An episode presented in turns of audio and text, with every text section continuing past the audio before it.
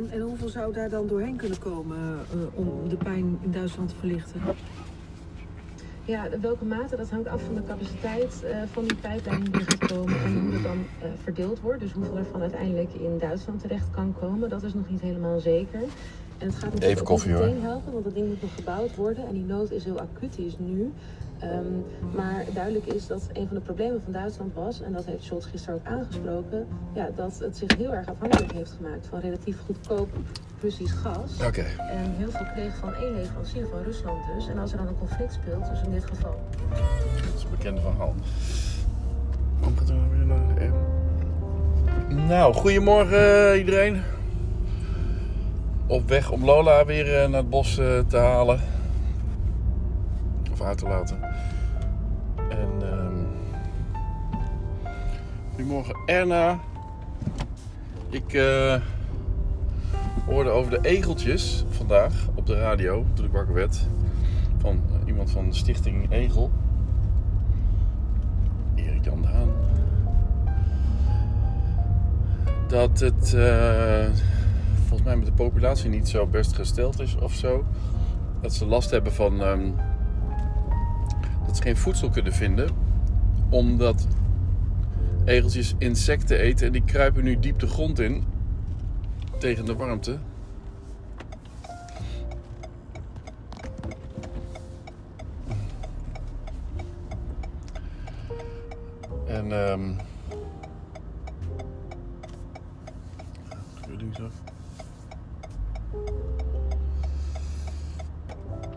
Dan zou je ze kunnen voeren, maar dan denk ik ja. Met kattenvoer, kattenbrokjes. Dat zal ik nu even eerst gaan, want dan kunnen, hoef je niet zo om mij heen te draaien.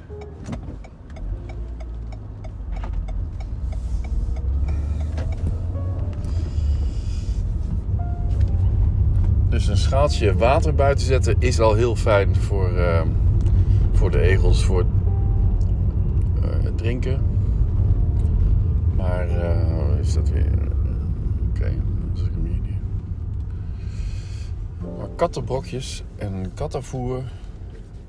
Kattenvoer is even goed voor katten als voor eh, egels. Schijnt. Even die Porsche komt er langs, maar die hoor je niet. Je hoort alleen die dikke banden. De groene Porsche. Kijk.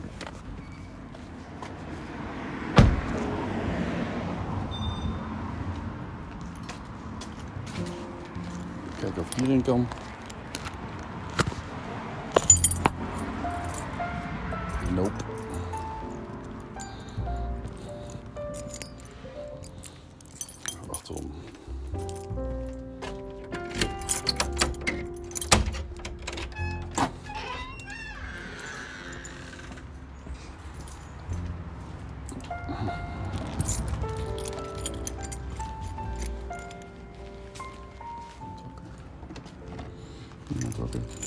Niemand wakker. Niks leuk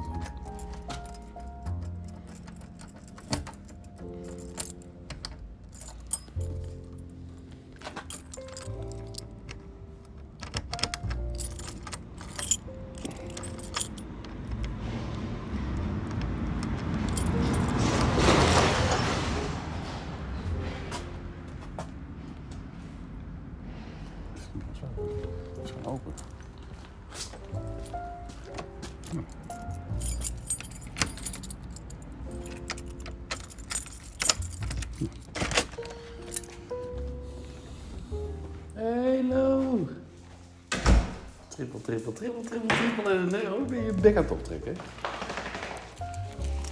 Kijk. Met je kaker.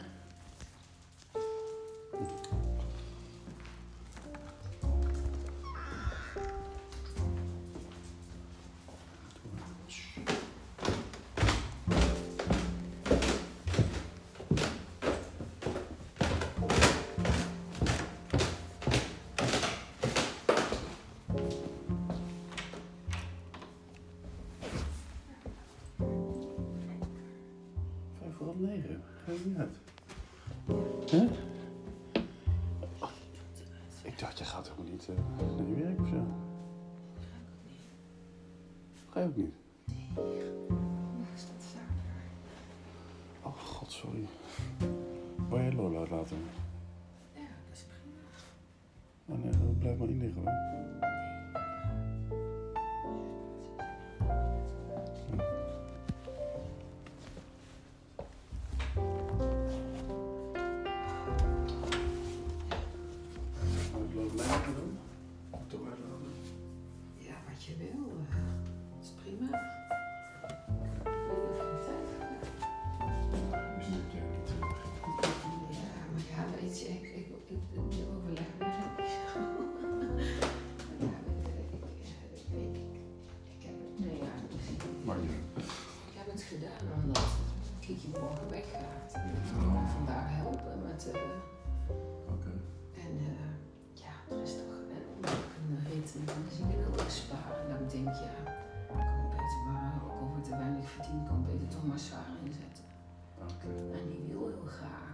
ook best meer werken.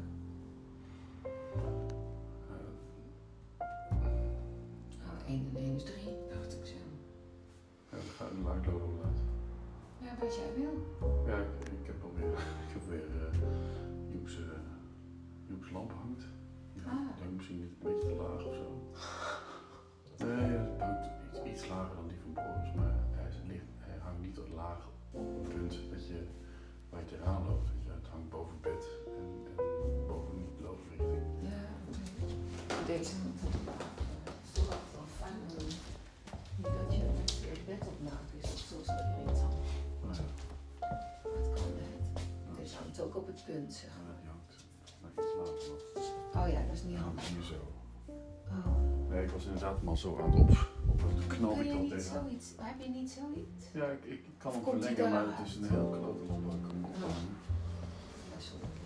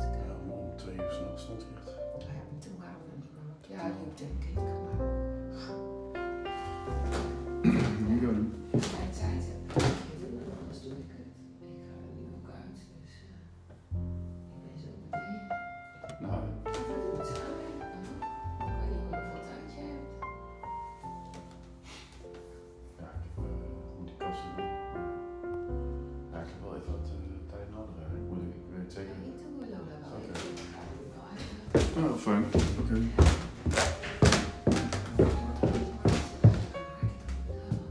Nou, ik laat wel uit dan. Nee, wat Ik laat wel uit. Ja, zeker? Okay. Hallo. Vrouwtje laat je uit.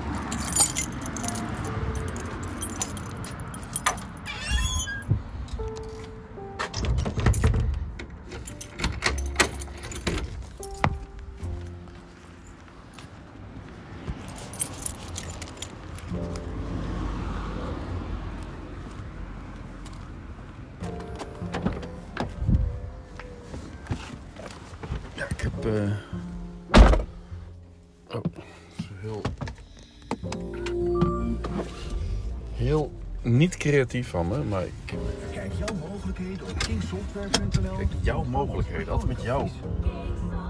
Jouw mogelijkheden. Kom ontdekken wie je echt bent.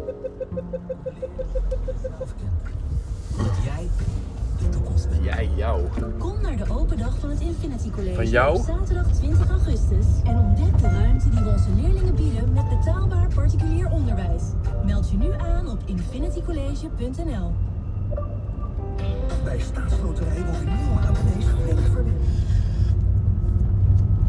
De kast van Joep, eh, de kledingkast van Joep.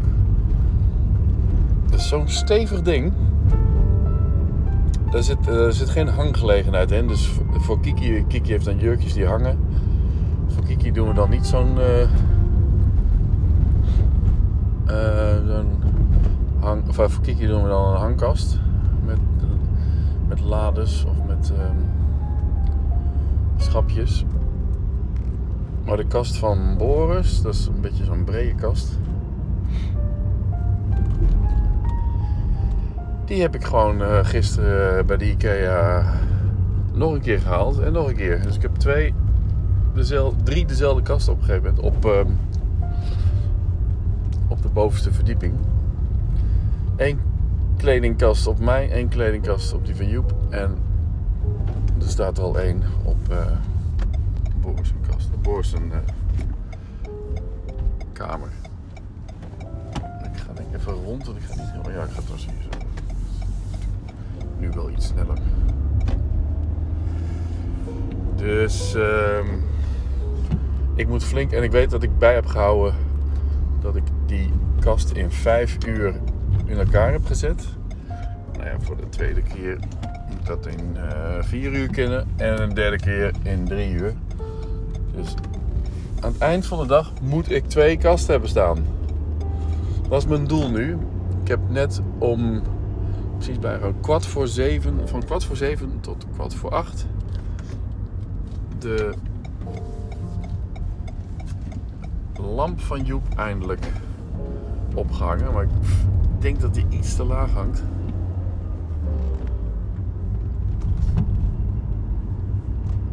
Lampen. Hè? Dat, eh, lampen en dan eh, waar je die eh, kabels dan in kunt stoppen. En ik snap nooit die, die, die plaatjes, die afdekplaatjes bij, bij lampen. Dat die, dat die cirkel zo klein is. Want die afdekdingetjes voor... eh, of nou ja, waar de, waar de stroom uitkomt.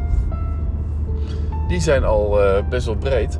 En dan moet je zo'n afdekplaatje van van de lamp daar weer eh, langs boren. Dat lukt dus niet, want ja, het is veel te weinig ruimte voor. Je moet dus door, eigenlijk door het afdekplaatje heen boren, maar dat kan niet. Dus je moet buiten het plaatje gaan, gaan boren. En dan, ja, dan zie je dus net een gedeelte van dat, eh, van dat plafondplaatje terug, waar die elektriciteit dan uitkomt. Ja, zo, dat is zo'n dommige niet over nagedachte. Of eh, ik denk dat mensen toch zelf ook wel eens een keer een. eh, of die fabriek, dat ze, dat ze toch een keer in de RD-afdeling denken. Laten we eens uitproberen thuis hoe, eh, hoe wij onze lampen ophangen. En dat, dat dat dan beter wordt of beter kan. Goed, het lukt allemaal wel, maar het is gewoon. het is gewoon niet zo mooi. Maar ja, het, het ding is natuurlijk dat je gelukkig nooit zoveel naar het plafond kijkt. Behalve als je in bed ligt, als jongere. Dan kijk je naar je lamp en dan denk je, oh, wat hangt dat ding toch eigenlijk... eh dat plaatje toch eigenlijk scheef. Wat, eh, wat heeft papa dat weer niet netjes gedaan? Ja, dat klopt. Maar dat kon niet anders. Of misschien wel, maar dat ik dat niet weet. Nou, vertel het dan even lampenfabrikant. Even kijken, heb ik nog dingen nodig? Even langs de Aldi. Want ik woon dus tegenover de Aldi. Tegenover de achterkant. Tegenover het koelsysteem van de Aldi, zou je kunnen zeggen. De kont van de Aldi. En diagonaal aan de andere kant, van waar mijn auto staat, is de ingang van de Aldi. Eh oh, brood. Ik heb brood nodig. Shit. Ik moet even, nou, ga ik toch nog even langs eh Dik ten Broeke. Godstop, zeg, kom nou op zo. Hij staat gewoon ook, hè. Langs Dikkie ten Broeke. Ik kom weer langs huis, jezus. Sorry, omrijden. Aan moet kunnen.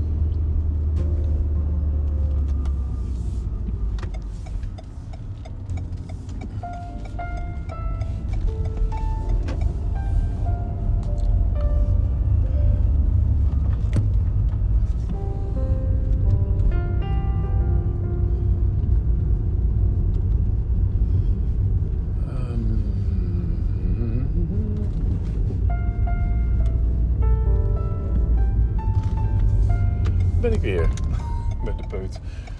Nu ga ik ervoor ook.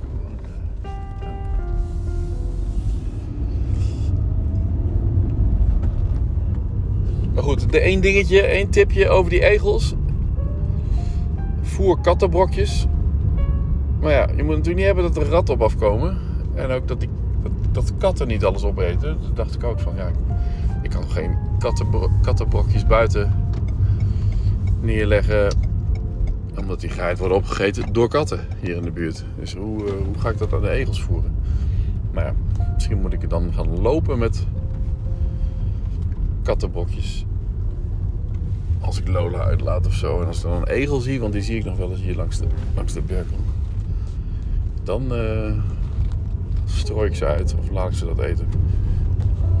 Want vooral in Geld, nee, vooral in Gelderland hebben, ze, hebben de egels ook nog eens uh, te maken gehad met een soort egelziekte.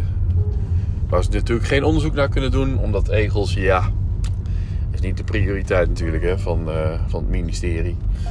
Dus egels, daar krijgen we geen subsidie voor, egelonderzoek.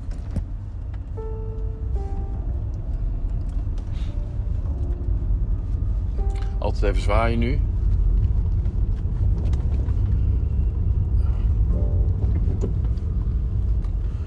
Roken op de fiets. Ik heb het wel eens gedaan, maar dat is toch echt smerig dat er is.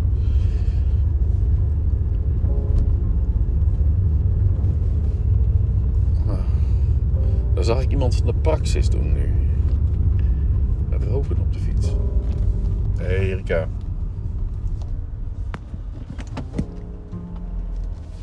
Erika van Figaro. De haren altijd netjes opgeknoopt. Ze is kapster. Kijk, half negen, zeven over half negen. Het is wel een tijd waar, waarin, een tijd dat het druk kan zijn bij um, rook in de auto. Dat is. Er is iemand voor me in een Citroën C1. Er komt er een blauwe rook uit de, uit de ramen, uit de raamopening. Want gelukkig wel, uh, wel de ramen open.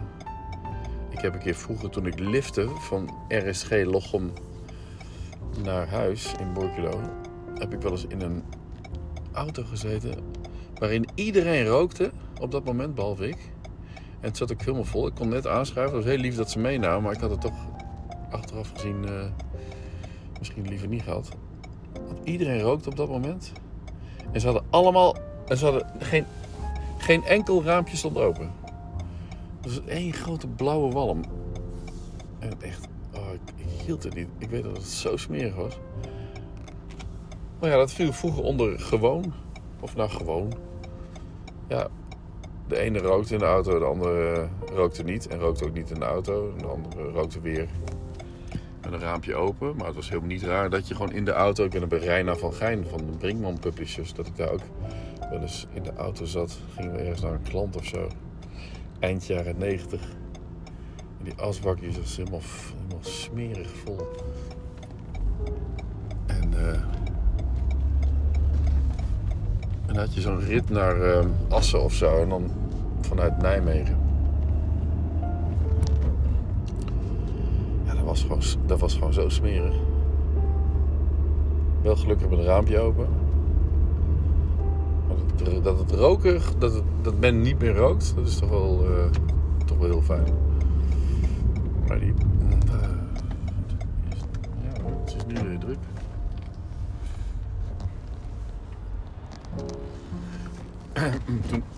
En nu dacht ik, nou dan ga ik nu toch, toch eerst, eerst Lola maar uitlaten. Dan kom ik op de terugweg wel nog een keer langs. Maar ik heb Lola niet bij me.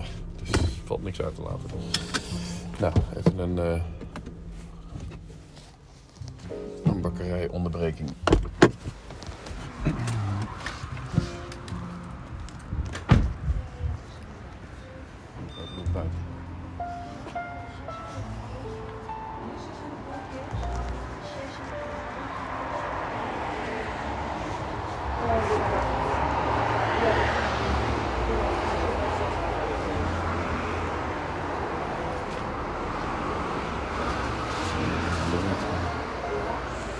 Meer gaan.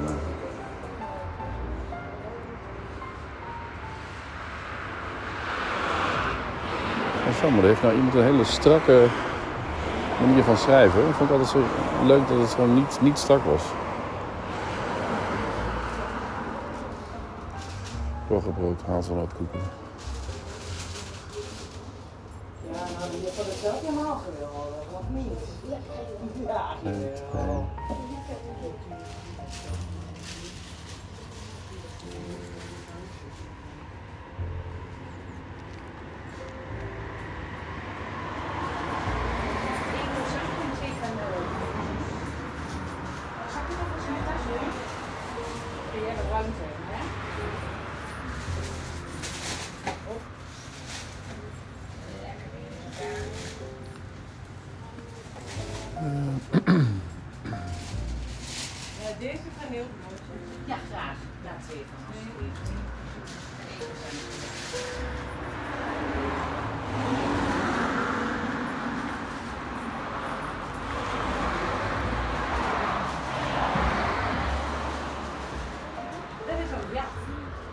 diepvries halen.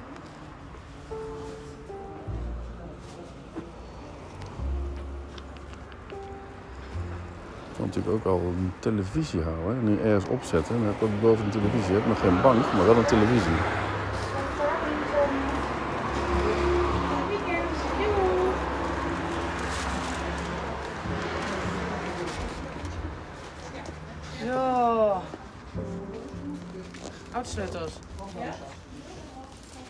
Even die uh, boter, uh, roomboterwafeltjes. En een, uh, is er nog een uh, uh, frambozen of niet? Uh, Die loopt niet moeilijk. Eh, die loopt niet makkelijk.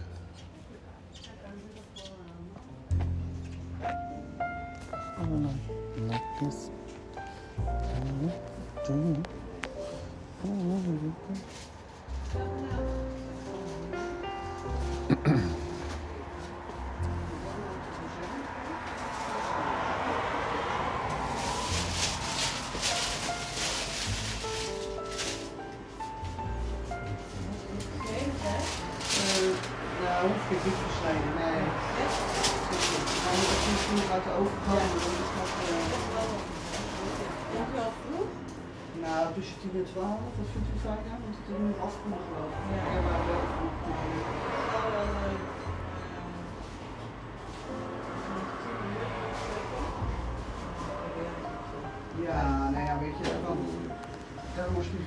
voel ik de zijn we hier nog. Eh, en dan willen we nu twee croissantjes. En een stokbroodje. Ja.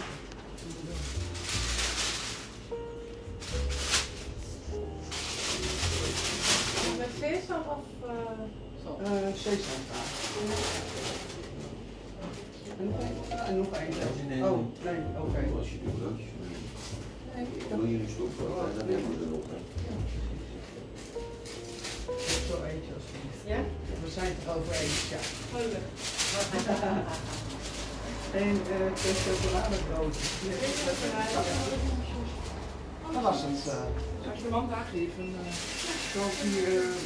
was die bestelling vanuit af. Nee, ja, nog niet. Dat is gewoon maandag. Ik mag ook nog nemen ook nog brood mee. oh, dan kun je het even doen. Maandag, ja. ja. Thank you.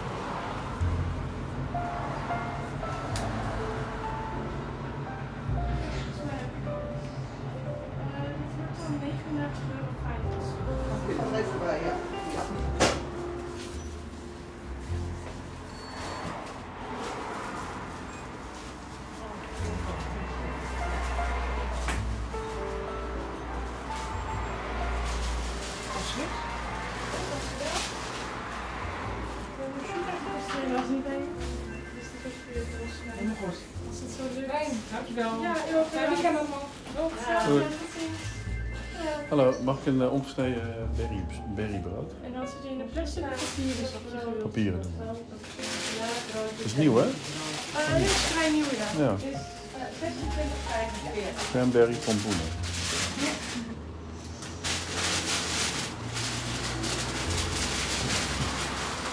Ja, anders is het fijn. Uh, maar krentenbollen zijn, die op? Krentenbollen? Oh nee, en dan zak krentenbollen? Zakje? Ja. Ja, dat is het.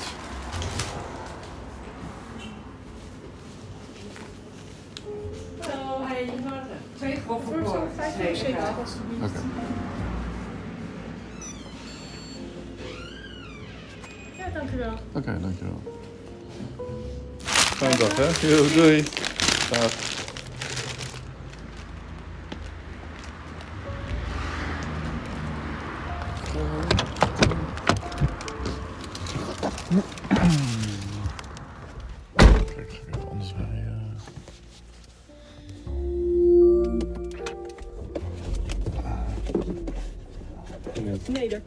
Niks aan doen. Maar wel eh, bijvoorbeeld 's ochtends vroeg toch nog eventjes die ramen open, even luchten. En het advies geven daarna alles goed dicht te doen.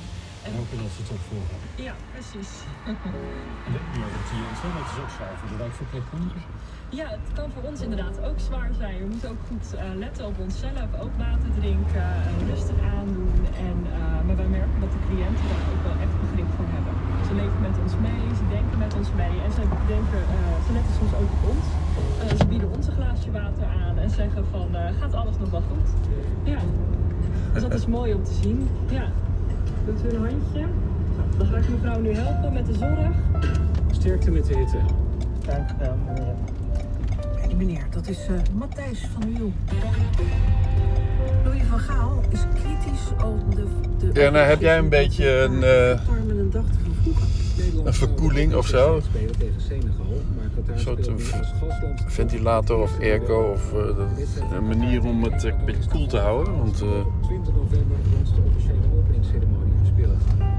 kijk, bij jou komt toch ook wel 20 november zoals s ochtends en s middags de zon binnen, dacht ik. Dan 7 uur 's avonds in Qatar. Nou, over dat laatste, die wisseling van tijd. Ja, gewoon de, de witte gordijnen dicht houden.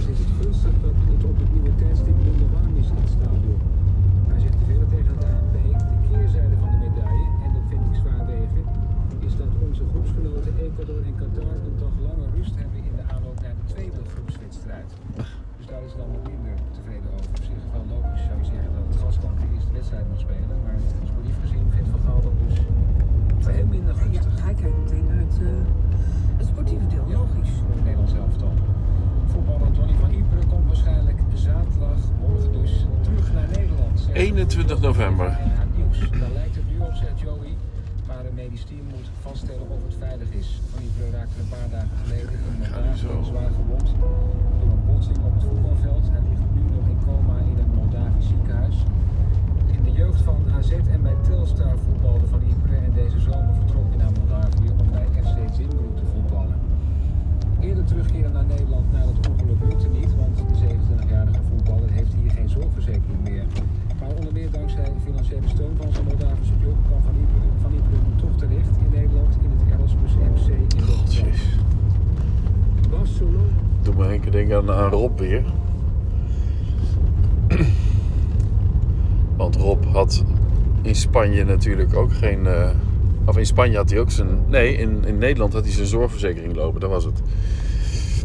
En daarom, eh, want hij vond de Spaanse zorg eh, slecht. Hij heeft één keer in het ziekenhuis gelegen omdat het niet anders kon. Omdat hij eh, met een ribben brak tijdens een glibberpartij in de badkamer. Vrij op het eind. Een stuk, een stuk immobieler weer van. Maar goed, hij ehm, ging elk jaar dus een rondje eh, langs eh, het ziekenhuis maken hier in, of hier in Leiden. In Leiden.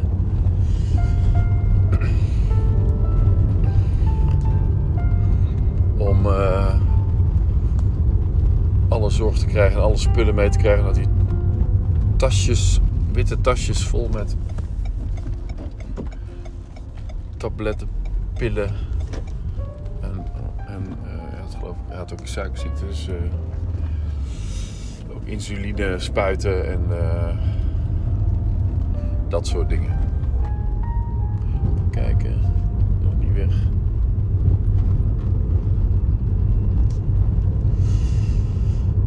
En eh, daar moest hij wel een Nederlandse postadres voor hebben. En dat was altijd het postadres van de ouders van Anita, waar hij nog steeds eigenlijk tot het einde toe mee getrouwd was. Ze zijn nooit gescheiden. Maar wel uit, uit elkaar gegaan.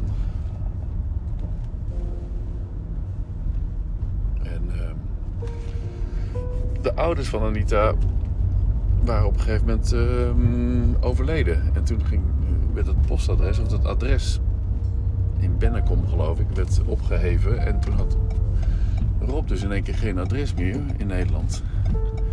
Heeft hij mij onder andere gevraagd of ik op ons adres hem kon laten inschrijven of zoiets. eh, hoe, hoe dat zouden doen. Of dat het een postadres, ik weet niet precies. Maar dat was echt... En dat vond ik wel lastig. En ik heb het... Dan moest ik de kinderen gaan inlichten dat als er iemand van de Belastingdienst of zo... van een, een instantie aan de deur kwam om te checken... of zo, of Rob eh, inderdaad geregistreerd was op dat adres. Dat ze dan moesten zeggen dat Rob op vakantie was, dat hij er niet was. Dus ik dacht van ja, dat kan ik mijn kinderen ook niet aan doen. Dus, ehm, dus toen zei ik tegen Rob van ja, dat kan ik, ik kan dat niet. eh, ik, ik kan dat niet. Dus eh, niet op mijn adres, maar ik zou mijn ouders eens vragen. En toen heb ik mijn, toen heb ik het, mijn vader eigenlijk nooit gevraagd. Want ik vond ook niet dat ik dat aan mijn, aan mijn vader kon vragen. En toen bleef het op het laatst een beetje stil. Want ik dacht van ja, ik kan Rob, ik kan Rob alleen maar teleurstellen hiermee. En dan stel ik maar gewoon telefoontjes uit of eh, weet je wel. En toen was hij dood. Tja. Dat was eigenlijk het. eh, want mijn laatste appje ging er ook over van. En, eh, of heb je, heb je je vader nog gevraagd? En eh wat kan ik trouwens wel zien? Dan ga ik even kijken. Mijn laatste appbericht met Rob. Ja, die zit nou natuurlijk helemaal onderin eh, ergens. Oh, hier Rob. Oh nee, dat is de groepsapp van Rob. Dat is nog grappig hè, dat je gewoon dingen in je applijst of in je...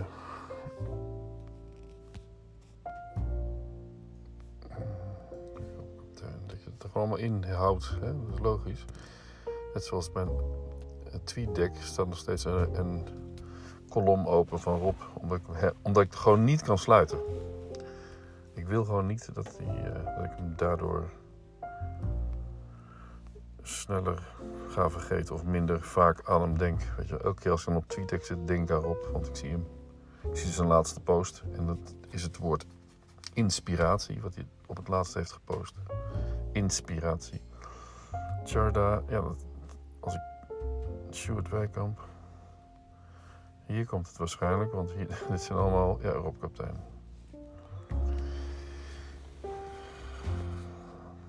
Ja, dat was het laatste. Ik had dingen. Oh, vanaf 29 januari 2021. Ik heb wat dingen naar hem geappt over eh, Maurice. Ja, Maurice. Er stond met een serieuze kritiek, vage claims en een vleugje viruswaanzin. Opiniepeiler Maurice de Hond gelooft heilig, na COVID-19 vooral, dat COVID-19 vooral wordt verspreid door vochtdruppels, aerosolen. Daar ging het over in NRC ooit. Dat hele stuk heb ik geappt naar Rob en gezegd op 29.1. Goedemorgen Rob, uitroepteken. Vol in de zon met koffie en Marlboro?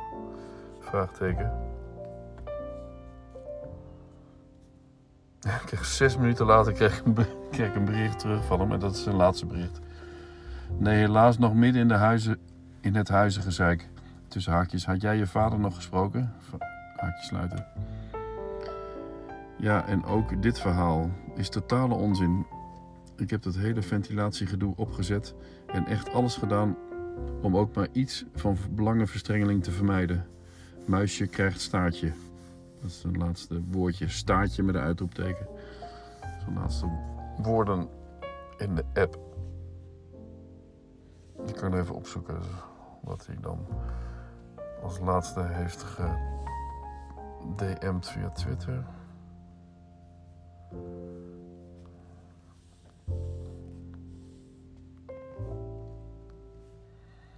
Ja, dat is wel triest, hè? Dat, dat zakt dan ook ver naar beneden. Of we hadden misschien helemaal niet zoveel DM-contact via Twitter. Dat kan ook. Ja, hierop. Dat was 20 december 2020 dat ik heb. Oh, daar heb ik een ding.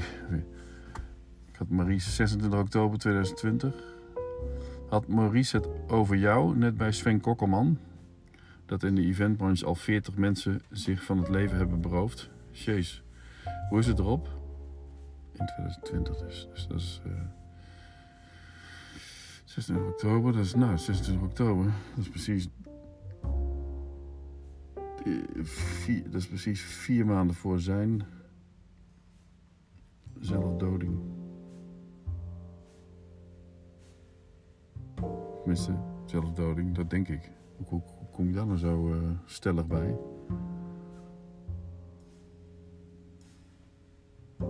Dat zal het wel zijn geweest, toch? Als ik nou denk aan Edmond en dan denk aan de situatie van Rob. Heb het gehoord? Ja, dat ging over mij. NPO Radio. Ja, dat ging over mij. Is het 20 december 2020. Yo Rob, als, als je jouw moment nog wil sturen, be my guest. Ik heb de uitnodiging ook nog even op mijn blog gezet via van mijn moment. Yo, succes, zie maar. Fijne dagen. Fijne dagen nog. Henk Jan, dat was het laatste. Wat ik